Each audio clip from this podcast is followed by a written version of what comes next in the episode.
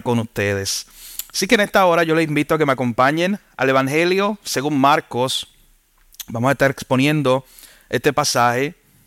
El Evangelio según Marcos capítulo 5 versículos 21 al 43. Le invito a que me acompañe en la lectura. Nuestro tema para el sermón en esta mañana es un Salvador para los que no tienen esperanza. Eso presenta Marcos en este pasaje que veremos hoy. Un Salvador para los que ya no tienen esperanza. Y usted sabe que estamos a 31 de diciembre, a pocas horas de que se acabe el año y es probable que usted esté aquí, así como yo, con alguna cosa en su mente que no ocurrió durante el año, que usted tenía esperanza que ocurriera. Tal vez alguna petición que usted tenía delante del Señor, algo que usted entendía que iba a cambiar o iba a acontecer en su trabajo, en su vida, y no ocurrió. Y estamos a 31 de diciembre, el año acabándose, y usted pensando, ¿ocurrirá o ya no tengo esperanza? Así que acompáñeme en esta lectura, Marcos capítulo 5, versículos 21 en adelante, dice así la palabra del Señor. Pasando otra vez Jesús en una barca a la otra orilla, se reunió alrededor de él una gran multitud, y él estaba junto al mar. Y vino uno de los principales de la sinagoga llamado Jairo, y luego que le vio se postró a sus pies, y le rogaba mucho diciendo, mi hija está agonizando, ven y pon las manos sobre ella para que sea salva y vivirá. Fue pues con él y le seguía una gran multitud y le apretaban. Pero una mujer que desde hacía doce años padecía de flujo de sangre y había sufrido mucho de muchos médicos y gastado todo lo que tenía y nada había aprovechado, antes le iba peor. Cuando oyó hablar de Jesús, vino por detrás entre la multitud y tocó su manto, porque decía, si tocare tan solamente su manto, seré salva. Y enseguida la fuente de su sangre se secó, y sintió en el cuerpo que estaba sana de aquel azote. Luego Jesús, conociendo en sí mismo el poder que había salido de él, volviéndose a la multitud, dijo, ¿quién ha tocado mis vestidos? Sus discípulos le dijeron, ves que la multitud te aprieta y dices, ¿quién me ha tocado? Pero él miraba alrededor para ver quién había hecho esto. Entonces la mujer, temiendo y temblando, sabiendo lo que en ella había sido hecho, vino y se postró delante de él y le dijo toda la verdad.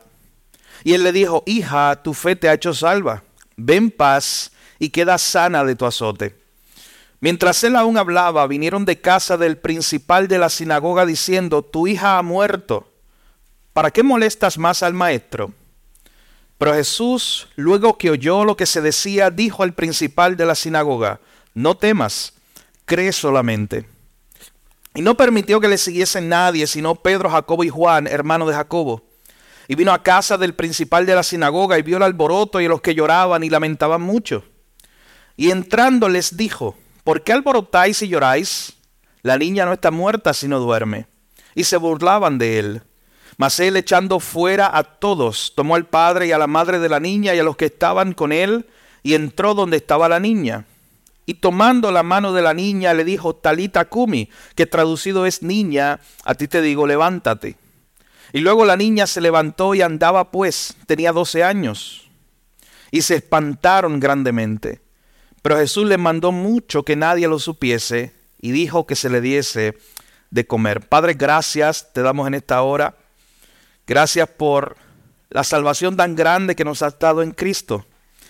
Gracias por tu iglesia, gracias por la congregación de los santos, porque es un milagro, Señor, lo que tú has hecho al congregar a pecadores a salvar a gente que ya no tenía esperanza, que estábamos perdidos. Y nos has convocado y nos has unido en tu iglesia. Gracias por la obra que has estado haciendo entre nosotros. En esta hora te pedimos que a través de tu palabra hables a nuestras vidas, Señor, y nos muestres más de ti, más de tus atributos, de tu gloria, de tu poder. Gracias te damos en esta hora, en tu nombre te lo pedimos todo Jesús. Amén.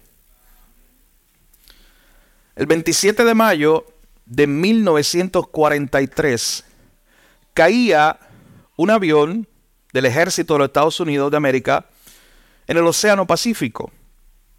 En ese avión había un hombre que se llamaba Luis Samperini. Y este hombre verdaderamente la había pasado mal.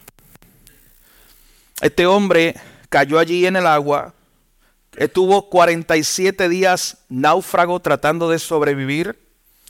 Cuando por fin tiene esperanza, ya todo para él estaba perdido, pero cuando por fin tiene esperanza de que un avión lo venga a rescatar, quien lo rescata es el ejército enemigo, Japón y está dos años como un prisionero de guerra. Este hombre verdaderamente su vida había sido un desastre en todos los sentidos. Desde muy joven era un joven problemático, se metía en problemas con todos. Trató de canalizar sus energías en el deporte y fue bueno ahí en el deporte hasta llegar a correr en las Olimpiadas. Pero la vida de este hombre, cuando usted lee el libro de su biografía o cuando ve la película, salió hace algunos años, se llama Unbroken o Inquebrantable. Cuando usted lee el libro o ve la película, se da cuenta de que hay muchas escenas donde parecía todo perdido, parecía que el hombre se iba a morir en algún lugar, en un campo de guerra, cuando joven, con tantas luchas, en el mar naufragando por 47 días, pero siempre pasaba algo. De hecho, no les contaré más, se lo dejo de tarea para que lean el libro o vean la película, pero este hombre se convirtió al Señor y el resto de su vida lo pasó llevando el mensaje de cómo Dios lo preservó, a pesar de tantas ocasiones en las cuales él estuvo al borde de la muerte, sin esperanza, cuando todo parecía perdido. Mi hermano, es que hay autores de libros y directores de película que tienen esa capacidad de dejarte al borde del asiento. Usted sabe de qué yo hablo. Cuando usted está viendo esa escena o leyendo el libro pegado a la página y parece que está todo perdido, parece que hay un problema que no tiene resolución, parece que el protagonista va a morir y ese es su fin. Y en ese momento llega alguien o llega algo. Algo aparece que si tú estás en la sala de cine comienza a aplaudir que si tú estás leyendo en el libro y eres como yo, te tienes que parar. Te emocionas. Algo ocurre. La escena cambia por completo. Todo parecía perdido, pero de momento aparece una esperanza. Usted sabe que de eso se trata el mensaje de la Biblia. De eso se trata el mensaje del Evangelio. Y no solamente el mensaje del Evangelio como lo conocemos hoy, ya revelado en Cristo, sino que desde que comenzó a revelarse en el libro de Génesis, usted ve ocasión tras ocasión, cuando todo parecía perdido y llega la esperanza del Señor. Usted ve muchas historias y le invito a que saque esta tarde, medite mientras espera el año, todas esas ocasiones en la Biblia. Alguna historia, alguna escena desde Génesis hasta Apocalipsis, cuando todo está, estaba perdido y aparece el Señor. Piensa en historias como la de Esther Hubo un momento donde se hace un decreto real de que todos los judíos van a morir y no hay revocación para ese decreto porque ya el rey lo hizo, ya lo firmó. Y usted está en esa página y usted dice que está todo perdido, no hay solución para esta situación. Y usted ve milagrosamente la providencia de Dios obrando y el Señor enviando una liberación, haciendo algo, cuando todo parecía perdido. Oh, mi hermano, pero la escena más hermosa, impresionante en la Biblia de esto que yo les estoy hablando, ocurrió en lo que nosotros conocemos tradicionalmente como el Viernes Santo. Ocurrió ese día cuando Cristo allí moría en la cruz. Y luego bajaban su cuerpo y lo metían en una tumba y sellaban la piedra. ¿Sabe qué? En ese momento verdaderamente parecía todo perdido. En ese momento parecía que ya no había esperanza. En ese momento los mismos discípulos que habían estado con Jesús, dice que cada uno se fue a hacer lo suyo. Pedro se fue a pescar. Porque todo parecía perdido, mi hermano, pero era solo viernes. El domingo venía de camino. Cuando Cristo resucitaría y demostraría con todo su poder y autoridad que Él vencería el pecado y vencería la muerte. Así que ocasión tras ocasión usted verá eso. Ni se diga del libro de Apocalipsis que se muestra también una y otra vez. Cuando todo parece un caos y todo parece perdido, usted ve allá el final de todo. La victoria final, Cristo buscando a su iglesia y estando con él por la eternidad sin llanto, sin dolor, sin sufrimiento. Así que esa idea usted la encontrará en toda la Biblia, mi hermano. Y en esta mañana, en el pasaje que tenemos hoy, veremos dos historias que se entrelazan y que precisamente tratan de esta temática, cuando todo parece perdido. Estas son dos historias muy conocidas que de seguro usted ha escuchado, la ha leído. Es la famosa historia de la hija de Jairo y de la mujer del flujo de sangre. Y son de estas historias que muchas veces nosotros hemos escuchado tanto que pocas veces nos detenemos a pensar qué estaba pasando allí. Y por qué esta historia, particularmente en este pasaje, en este evangelio, qué nos quería decir Marcos. Veremos la fe de dos personas y la obra de Dios. Veremos un padre desesperado y una mujer sin esperanza que tenían ambos algo en común. Ambos acudieron a Jesús cuando todo parecía perdido. Así que ambos personajes que veremos en esta mañana conocieron a Jesús como el Salvador de las causas perdidas. El pastor Sujel Michelin predicó un sermón como este, de este pasaje, y le tituló de esa manera, Jesús, el Salvador de las causas perdidas. Este pasaje que tenemos en esta mañana se encuentra en el Evangelio según Marcos. Marcos, mis hermanos, usted recuerda, no era uno de los apóstoles originales, pero sí era uno de los que acompañó a los apóstoles, especialmente a Pablo, y según la tradición antigua dice que también fue compañero e incluso pudo haber sido secretario de Pedro. De hecho, hay algunos autores y comentaristas bíblicos que dicen que lo que tenemos en Marcos no es otra cosa que las memorias de Pedro. Así que usted imagínese lo que está leyendo en Marcos, es como si Marcos estuviera sentado con Pedro y Pedro le estuviera contando las historias de Jesús y las historias de todo lo que ocurrió esos tres años gloriosos de ministerio. A este evangelio que para algunos es el más antiguo, se le conoce como el Evangelio de la Acción, porque todo pasa rápido.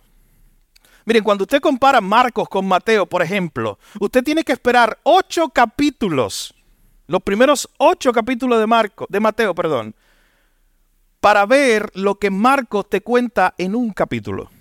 O sea, solo en el primer capítulo de Marcos ya ahí él resume mucha historia que para Mateo le tomó ocho capítulos. Así que Marcos es ese evangelio de la acción. Marcos está presentando a Jesús como el servidor, el rey que había venido a servir, a dar su vida en rescate por muchos. escribe a una audiencia gentil, probablemente a los romanos. Y por eso es tan interesante Marcos capítulo 1, versículo 1, cómo comienza ese evangelio diciendo que este es el principio del evangelio de Jesucristo, el Hijo de Dios. Allí en Roma donde se presentaba o se reconocía al emperador como el Hijo de Dios. Era un título reservado para él. Allí interrumpe este Evangelio de Marcos desde el verso 1 diciendo, yo en este escrito te voy a hablar del verdadero Hijo de Dios. Y te voy a contar su historia. Así que Marcos narra de forma rápida, en acción, como una película, todos esos acontecimientos de la historia de Jesús. En los capítulos 4 y 5 vemos que Marcos está registrando unos milagros que hizo Jesús que estaban demostrando la autoridad y el poder de Jesús. Recuerden que los milagros que hacía Jesús específicamente eran para mostrar algo, siempre tenían un fin didáctico. Eran mostrar quién era Él, eran mostrar su poder, su autoridad eran para mostrar que Él era el enviado de Dios, el Hijo de Dios. Estos milagros Jesús los hizo por varias ciudades allá cerca del mar de Galilea. En el capítulo 4 vemos a Jesús calmando la tempestad. En el capítulo 5, que es el capítulo que tenemos en esta mañana, vemos a Jesús en esa primera parte sanando, liberando a un joven, a un hombre que estaba endemoniado allá en la región de Gadara. Usted recuerda esa historia. Así que hasta este punto algo está haciendo Marcos para el lector. Está presentando a Jesús como el rey, el salvador, el que ha venido a servir, a libertar a su pueblo, a entregar su vida, el verdadero hijo de Dios, pero lo está mostrando como aquel que tiene toda autoridad. Lo muestra como el que tiene autoridad sobre lo natural, al Jesús poder controlar los mares y la tempestad allí en la barca de los discípulos, pero lo muestra también teniendo una autoridad sobrenatural sobre los demonios. Así que una y otra vez Marcos quiere presentar a un Jesús que tiene toda autoridad. Pero en el pasaje que tenemos delante en esta mañana, de forma específica, Marcos quiere demostrar a sus lectores que Jesús es un Salvador para los que ya no tienen esperanza. Miren conmigo, acompáñenme al versículo 22 al 24. Luego que se nos dice que Jesús llegó en una barca a la otra orilla, haciendo todos estos milagros alrededor del mar de Galilea, mostrando su autoridad, su soberanía. Una multitud se reúne acerca o alrededor de él, dice el verso 21. Siempre que Jesús llegaba de un lugar a otro en el mar de Galilea, lo esperaban grandes multitudes para que él para escucharlo, para ver un milagro de Jesús, para escuchar su enseñanza. Esta tarde o este día, mi hermano, era diferente. Porque cuando se reúnen allí y hay una gran multitud esperando a Jesús a la otra orilla del mar de Galilea, miren lo primero que ocurre aquí, lo primero que vemos, este primer personaje, un hombre desesperado, versículo 22 al 24. Dice, y vino uno de los principales de la sinagoga. Allí tal vez había una lista de hombres y mujeres que querían ver a Jesús. Algunos para escucharlo, algunos para recibir un milagro, algunos por mera curiosidad. Querían saber quién era Él que dominaba los mares y las tormentas. Querían saber quién era este que tenía autoridad sobre los demonios, que enseñaba y enseñaba con más autoridad que los rabinos, pero él no era un rabino. ¿Quién era él? Así que ahí llegó este hombre, uno de los principales de la sinagoga llamado Jairo. Y noten que éste tenía una causa específica por la cual llegar allí, que le apremiaba. Dice que vio a Jesús y se postró a sus pies y le rogaba mucho. Y esa frase presenta verdaderamente a un hombre desesperado, un hombre que está de rodillas delante de Jesús diciéndole, Jesús, mi hija está agonizando ven y pon las manos sobre ella para que sea salva y vivirá. Fue pues Jesús con él y le seguía una gran multitud y le apretaban. Noten cuántas veces y por qué Marcos presenta esta idea de que había una multitud alrededor de Jesús, de que había mucha gente y le apretaban y estaban alrededor de él. Dentro de esa muchedumbre aparece este hombre desesperado. Este hombre es descrito como el líder de la sinagoga. Mi hermanos, el principal de la sinagoga era Jairo. ¿Usted sabe qué significa? Que él era el más alto, el de rango más alto en la sinagoga. Este puesto solamente lo ocupaban los hombres más importantes y respetados de la comunidad. Ya esta gente en la sinagoga tenían una visión de Jesús. Ya lo veían como un revolucionario más ya querían salir de Jesús porque Jesús era un problema para ellos. Pero sin embargo, este hombre desesperado tiene que dejar a un lado sus prejuicios, su orgullo y llegar hasta donde Jesús. Esta era la única hija que tenía Jairo, nos dice el Evangelio según Lucas. Esta niña tenía 12 años. Era una tragedia porque a los 12 años es que, según esta cultura, esta jovencita pasaba a convertirse ya en una joven mujer. Era una época de transición, así que esto era una verdadera tragedia. Pero ¿qué nos quiere contar Marcos aquí? Esta historia se pudo haber acabado en este momento porque dice el verso 24 que Jesús fue con él y le seguía una gran multitud. Y simplemente ahí lo que pudiéramos tener después en el próximo verso es que Jesús entró a la casa, sanó a esta niña, hizo un milagro más y la historia se acabó. Mi hermano, pero algo quería demostrar Jesús y por eso Marcos está plasmando esta historia aquí. Él quería mostrar, como hemos venido diciendo en esta mañana desde nuestra introducción, que Él es el salvador de las causas perdidas. Así que vea conmigo el segundo personaje que se interpone en esta historia. Esto es como una interrupción.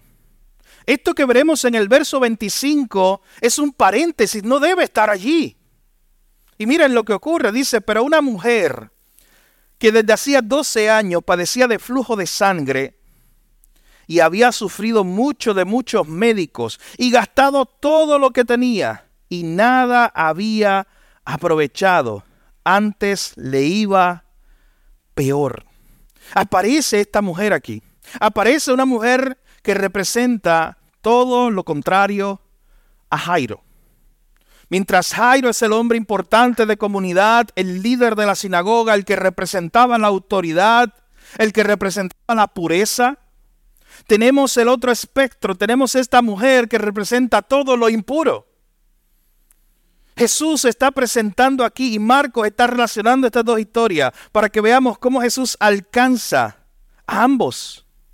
Es lo mismo que aparece en Juan capítulo 3 y Juan capítulo 4. Yo no sé si ustedes han fijado esas dos historias hermosas unidas. Aparece en Juan capítulo 3 Jesús hablando con Nicodemo, un hombre importante de autoridad, un hombre de mucho conocimiento. Usted pasa la página y aparece un personaje que es todo lo contrario a Nicodemo. Aparece en Juan capítulo 4 la mujer samaritana. Así que aquí lo que tenemos es a Jesús alcanzando a Jairo y alcanzando a esta mujer que parecía sin esperanza. El caso de esta mujer, nos dice el verso 25 y 26, era terrible en gran manera. Mis hermanos, por 12 años nos dice el texto, esta mujer había padecido una hemorragia que no tenía solución. Esta mujer no solamente estaba enferma físicamente, sino que tenía un daño emocional muy grande. ¿Usted sabe por qué? Porque ella era rechazada en la sociedad porque ella no podía participar activamente de los eventos en el templo. Era impura para todos los efectos. Ella dice el texto que lo había gastado todo, dice el versículo 26, en médicos que solamente habían empeorado la situación. Nadie había podido hacer algo por ella. Esta mujer al parecer tenía una situación o una causa perdida. Era incurable su condición. Era, viéndolo desde todo punto de vista, mis hermanos, una causa perdida. Pero usted sabe que algo podía cambiar. Había un lugar, había alguien a donde ambos personajes podían acudir y presentar su situación. De hecho, solo había un lugar donde podían encontrar esperanza. Y estos dos personajes que presentan los dos extremos ambos encontraron una esperanza en Jesús. Grande eran sus problemas, era muy grande el problema de Jairo y veremos que se va a mejorar. Grande era el problema de esta mujer, pero más grande era el que estaba llegando en esa barca a la otra orilla, mis hermanos. Solo una persona podía ayudarlos. Solo uno tenía el poder y la autoridad para tratar de lidiar con algo que parecía perdido y sin esperanza. Así que acompáñeme a ver cómo esta historia continúa, presentando a Jesús del verso 27 al 43 como ese Salvador para los que ya no tienen esperanza.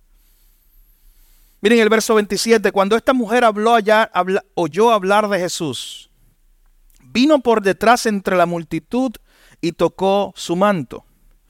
Verso 28, porque ella decía, si yo toco su manto, yo seré salva y enseguida la fuente de su sangre se secó y sintió en el cuerpo que estaba sana de aquel azote. Esta mujer había escuchado tal vez muchas cosas de Jesús. Había escuchado que a la otra orilla del lago o del mar de Galilea Jesús había hecho milagros y Jesús tenía cierto poder o autoridad. Así que esta mujer simplemente tiene fe, ya había gastado todos sus recursos, se acerca a Jesús, dice el texto que tocó su manto, algo que no era posible o no era algo que podía hacer ella públicamente porque ella podía convertir en impuro aquello que ella tocaba. Pero ella tocó el manto de Jesús, ella quería acercarse a Jesús porque ella decía, si yo toco al menos el manto de Jesús, yo seré salva. Esa era su fe, esa era la esperanza, eso era lo que ella entendía que podía ocurrir. Miren el verso 29, enseguida que ella tocó el manto de Jesús, la fuente de su sangre se secó y sintió en el cuerpo que estaba sana de aquel azote. Mi hermano, 12 años de enfermedad habían sido sanados en un momento. De momento esta mujer ya no sería impura, ya no sería rechazada. Su historia estaba cambiando por completo y este, esto es lo que queremos presentar aquí, es lo que Marco nos está presentando aquí. Cómo Jesús se interpone en la historia de este personaje que no era ni conocido. Y de momento cambia su historia. Si algo queremos ver en esta mañana, y lo hemos hecho desde la introducción, es presentar a Jesús como el Salvador que cambia nuestra historia. La cambia para siempre, mis hermanos. El único que nos trae esperanza verdadera y cambios verdaderos. Jesús nos trae a tu vida un update. No es que ahora voy a hacer Gil, 1.5. No, mi hermano. Cuando Cristo viene a nuestra vida, viene a transformarnos del todo. Cuando Cristo viene a nuestra vida, viene a cambiarnos, a transformar nuestra historia para siempre. Y aquí era un ejemplo más de eso. Mi hermano, hay muchos ejemplos en la Biblia, en los evangelios, de cómo Jesús, aquí en su ministerio terrenal, hizo eso. Y cambió la historia de personajes para siempre. Así que continúe conmigo, miren cómo Jesús reacciona ante esta situación. Verso 30. Luego Jesús, conociendo en sí mismo el poder que había salido de él, volviéndose a la multitud le dijo, ¿quién ha tocado mis vestidos? Sus discípulos le dijeron, ¿ves que la multitud te aprieta y dices, ¿quién me ha tocado? Noten que todo el escenario que Marcos ha montado desde el inicio, él ha dicho que hay una multitud grande allí. Más adelante dice que cuando se fue a, casa de camino de Jairo, le seguía una gran multitud y que le apretaban. ¿Usted sabe por qué? Porque había mucha gente curiosa. Es interesante que en los evangelios había muchos curiosos, muchos que se impresionaban con Jesús simplemente por sus milagros. No se comprometían con él. De hecho, cuando Jesús ponía el estándar y le decía, el que quiera seguirme, tome su cruz y sígueme, ahí la gente comenzaba a irse. Cuando Jesús comenzaba a hablar de lo que requería ser un discípulo, mucha, mucha gente se fue. Jesús no quería que lo siguieran simplemente por los panes y los peces, por lo que él pudiera hacer, milagros y ese tipo de cosas. Él nunca se presentó y lo veremos en el final de esta historia como un showman o un hombre que hacía espectáculos. Él quería er, verdaderos seguidores, mis hermanos. Pero aquí vi mucha gente que por curiosidad tal vez se habían acercado y dijeron, oye, aquí viene Jesús, va a ir a casa de Jairo, vamos a, vamos a ir a ver este milagro. Todos estaban alrededor de él. Esta mujer se interpone, toca a Jesús y Jesús dice, oye, alguien me tocó.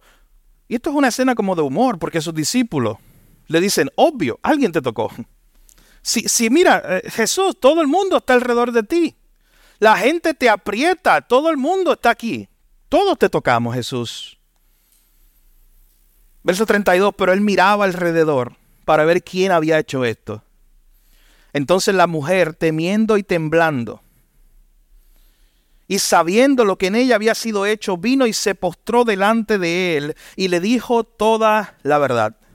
Y él le dijo, hija, tu fe te ha hecho salva, ven paz y queda sana de aquel azote. Este era el momento crucial. ¿Cómo reaccionaría Jesús ante esta mujer? Le diría, mujer, me has hecho impuro. Mujer, ¿por qué hiciste esto? Él reconoció lo que había acontecido allí. Él reconoció que esta mujer estaba poniendo su fe y su esperanza en Él, que no había otra cosa en que ella descansaba. O sea, que Jesús era la opción que ella tenía como su única esperanza. Lo que parecía una causa perdida fue restaurada por nuestro gran Salvador en un momento. Y esta mujer no solamente se fue sana físicamente de su enfermedad en ese momento para Jesús, una vez más demostrar quién era Él, sino que se fue salva. Pero esta historia no acaba aquí. ¿Qué pasa con Jairo? ¿Te imaginas la tensión del momento? ¿Te imaginas a Jairo mirando toda la escena? ¿Tú te imaginas por un momento a Jairo mirando el reloj? Diciendo, Jesús, mi hija, nosotros habíamos venido porque mi hija está agonizando. No es que ella pueda esperar un poco. Ella está agonizando. Esta mujer tal vez ha esperado 12 años, que espere una hora más. ¿Te imaginas la desesperación de Jairo mientras Jesús sana a esta mujer y mientras Jesús habla con esta mujer y se detiene la comitiva, la gente que estaba allí, todos se detuvieron cuando Jesús dijo, alguien me tocó. Y aquí llega, mis hermanos, los versos 35 en adelante. la gran prueba de fe para Jairo. Mientras él aún mientras Jesús aún hablaba con esta mujer, vinieron de casa de Jairo, del principal de la sinagoga, diciendo, tu hija ha muerto. ¿Para qué molestas más al maestro? Oh, mi hermanos, esta historia en este momento tiene un punto culminante. Porque Jairo había puesto su fe en Jesús. Jairo había dejado a un lado su orgullo, su prejuicio. Él era el principal de la sinagoga, acercarse a ese carpintero de Nazaret que estaba haciendo milagros y que estaba revolucionando todo aquello allí. Y de momento le llegan las peores noticias que él puede escuchar un padre. De momento le llegan esta noticia que le dice, oye, ya no molestes más a Jesús, déjalo tranquilo. Vengo a darte noticia de que tu hija ya murió. Hermano, como un balde de agua fría, probablemente eso caería sobre el cuerpo desesperado de este padre ya sin saber qué hacer. ¿Te imaginas esa reacción de él? Su hija no tenía mucho tiempo de vida y Jesús había detenido, y no ante cualquier persona, una mujer que para todos los estándares era impura, que ni podía ir a la sinagoga de Jairo. Jesús había detenido. ¿Te imaginas los pensamientos de este hombre? Yo acudí a ti, me humillé para acercarme a ti, yo creí que tú podías hacer algo por mi hija y no hiciste nada este hombre en este momento tenía verdaderamente una causa perdida. Ya su hija había muerto, ya no había nada que hacer. Pero antes de que Jairo pudiera decir algo, o antes de que Jairo se fuera y simplemente le diera las gracias por nada a Jesús, según su perspectiva, Jesús habló Versículo 36, pero Jesús, luego que oyó lo que se decía, cuando Jesús oyó que vinieron de la casa de Jairo a decirle, tu hija ha muerto, ya no lo sigan molestando. Jesús va donde Jairo y le dice al principal de la sinagoga, no temas, cree solamente. Oh, mis hermanos, es impresionante que Jesús le diga a Jairo, no tengas miedo, solamente ten fe en mí, cree en mí cuando le acaban de decir que su hija ha muerto. Hermano, y esto requiere fe verdaderamente cuando hay circunstancias tan opuestas, adversas. El que Jairo pudiera creer en Jesús. En que Jairo pudiera decir, oye, sí, vamos a casa entonces, voy a seguir creyendo en ti. Su hija ya murió. ¿Por qué molestar más al maestro? La causa por la cual él fue ya estaba perdida, ya no había nada que hacer humanamente. Así que este era el momento, mis hermanos, en el cual Jairo iba a creer que Jesús aún podía hacer algo, aunque todo parecía perdido.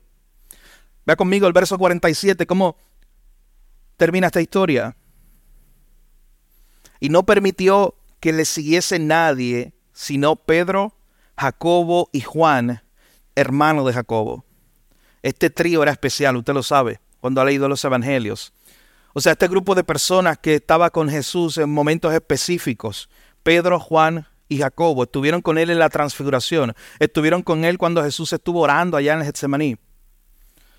Y Jesús se los quería traer específicamente para que ellos presenciaran cómo cuando todo parecía perdido, Jesús tenía una esperanza o traía la única esperanza. Esto nos muestra también que Jesús no quería ser el showman del pueblo. Él no quería traer a toda la gente. Qué triste es que cuando hoy vemos esta idea de hombres, mujeres que dicen hacer milagros, lo que hacen es toda una campaña pública, anuncian y anuncian su poder o su autoridad o lo que ellos creen tener, poder y autoridad. Y solo está rodeado esa, esa promoción alrededor de la persona que pueda hacer algo. Pero Jesús no se quería presentar como el hombre del espectáculo. Se trajo solamente de tanta multitud que había allí. Él se trajo a Pedro, a Jacobo y Juan, a Jairo. Vino a casa del principal de la sinagoga. Vio el alboroto, vio los que lloraban. Allí ya había llanto, allí ya había dolor. Imagínense la muerte de una niña de 12 años. Versículo 39, Jesús llegó y le dice, oye, ¿por qué ustedes se alborotan? ¿Por qué ustedes lloran? La niña no está muerta, sino duerme. Y este verso 40, impresionante, se estaban burlando de Jesús. La gente comenzó a burlarse de él por lo que él estaba diciendo. Mas él, echando fuera a todos, tomó al padre y a la madre de la niña y a los que estaban con él, y entró donde estaba la niña. Y tomando la, la mano de la niña, le dijo, Talita Kumi, que traducido es, niña, a ti te digo, levántate. Luego la niña se levantó y andaba, pues tenía doce años. Y mire lo que causó esto entre la gente, se espantaron en gran manera. Pero Jesús les mandó mucho que nadie lo supiese y dijo que se le diese de comer. Jesús no quería mostrarse simplemente como el que hacía grandes espectáculos. Pues repito, él quería seguidores o discípulos por convicción, no simplemente porque vieran lo que él hacía, lo que el poder que él tenía haciendo estos milagros. De hecho, hay algunos comentaristas que dicen que esa frase en arameo, talita kumi, está ahí porque probablemente era algo que le impactó a Pedro. Recuerden que ahorita que dijimos que Pedro es probablemente la persona que Marcos está utilizando para narrar estas historias. Y eso le impactó mucho a, a Pedro. Esta palabra de Jesús, niña, a ti te digo, levántate. La esperanza llegaba otra vez a la casa de Jairo. De hecho, cada resurrección que hizo Jesús, siempre, mis hermanos, apuntaba a su poder sobre la muerte y a su resurrección futura. Cada resurrección que hizo Jesús, la resurrección de Lázaro, la resurrección de, de esta niña, la hija de Jairo, no era resucitar a un muerto por resucitarlo. Siempre todos estos milagros que sean Jesús apuntaban a algo mayor. Mi hermano, hemos meditado en este pasaje, hemos visto en este pasaje a Jesús presentarse como el Salvador de las causas perdidas. Esta mujer de flujo de sangre por 12 años tuvo una causa perdida algo que nadie podía hacer nada por ella hasta que Jesús intervino. La historia de Jairo y su hija es similar. Nada ni nadie podía, hacer algo. Parecía todo perdido, pero Jesús intervino. Usted conoce muchas causas perdidas también. Causa perdida hablando de cosas que parece que no tienen solución. Cosas que parece que ya no hay esperanza y simplemente la dejamos. Mi hermano, de hecho, si, si, usted en este momento yo hago el ejercicio para que usted piense en algunas causas perdidas que usted tiene, no tiene que ir muy lejos. Usted puede comenzar con usted mismo, porque la causa perdida más grande que tú has conocido eras tú mismo. Una causa perdida, sin esperanza, lejos de Dios, hijo de ira, enemigo de Dios por naturaleza. Así Pablo habló de él mismo cuando se mencionó, se presentó en 1 Timoteo 1 como el mayor de los pecadores, aquel que para él al parecer ya no había ninguna esperanza. Tú puedes decirlo hoy también, yo era una causa perdida, pero en su gracia encontramos esperanza. No importa qué causa perdida tú puedas tener en tu mente en esta mañana, piensa por un momento que la causa perdida más grande y tu problema más grande era que estaba separado de Dios, era que eras un hijo de ira y ya Dios, Cristo, el Salvador de las causas perdidas, hizo algo para resolver lo que era tu problema más grande. Mi hermano, no esperes que Dios sea más bueno contigo de lo que ya fue en la cruz. A veces tenemos todas estas expectativas y claro que Dios ha sido bueno este pasado año y lo seguirá siendo, esa no es su naturaleza. Pero mis hermanos, su mayor bondad ya se mostró allí en la cruz salvando a las causas perdidas que éramos tú y yo. Las mayores causas perdidas de todas. Él resolvió nuestro problema más grande. Él nos ha dado al Hijo. No hay bendición más grande que esa. Mis hermanos, a la luz de lo que hemos escuchado hoy, Marcos presentando a Jesús como el Salvador de las causas perdidas, como aquel que trae esperanza para el que ya no tiene ninguna. A veces nosotros vemos esas historias de los evangelios y nos sentimos muy ajenos a ellas. Y decimos, no, es que esos fueron tres años de ministerio de Jesús, eso es allá. Mi hermano Jesús, dice el libro de Hebreos, es el mismo ayer, hoy y siempre. Nuestro Señor no ha cambiado. A veces tú y yo aprendemos por teoría algo acerca de la soberanía de Dios. pero qué difícil se nos hace aplicar.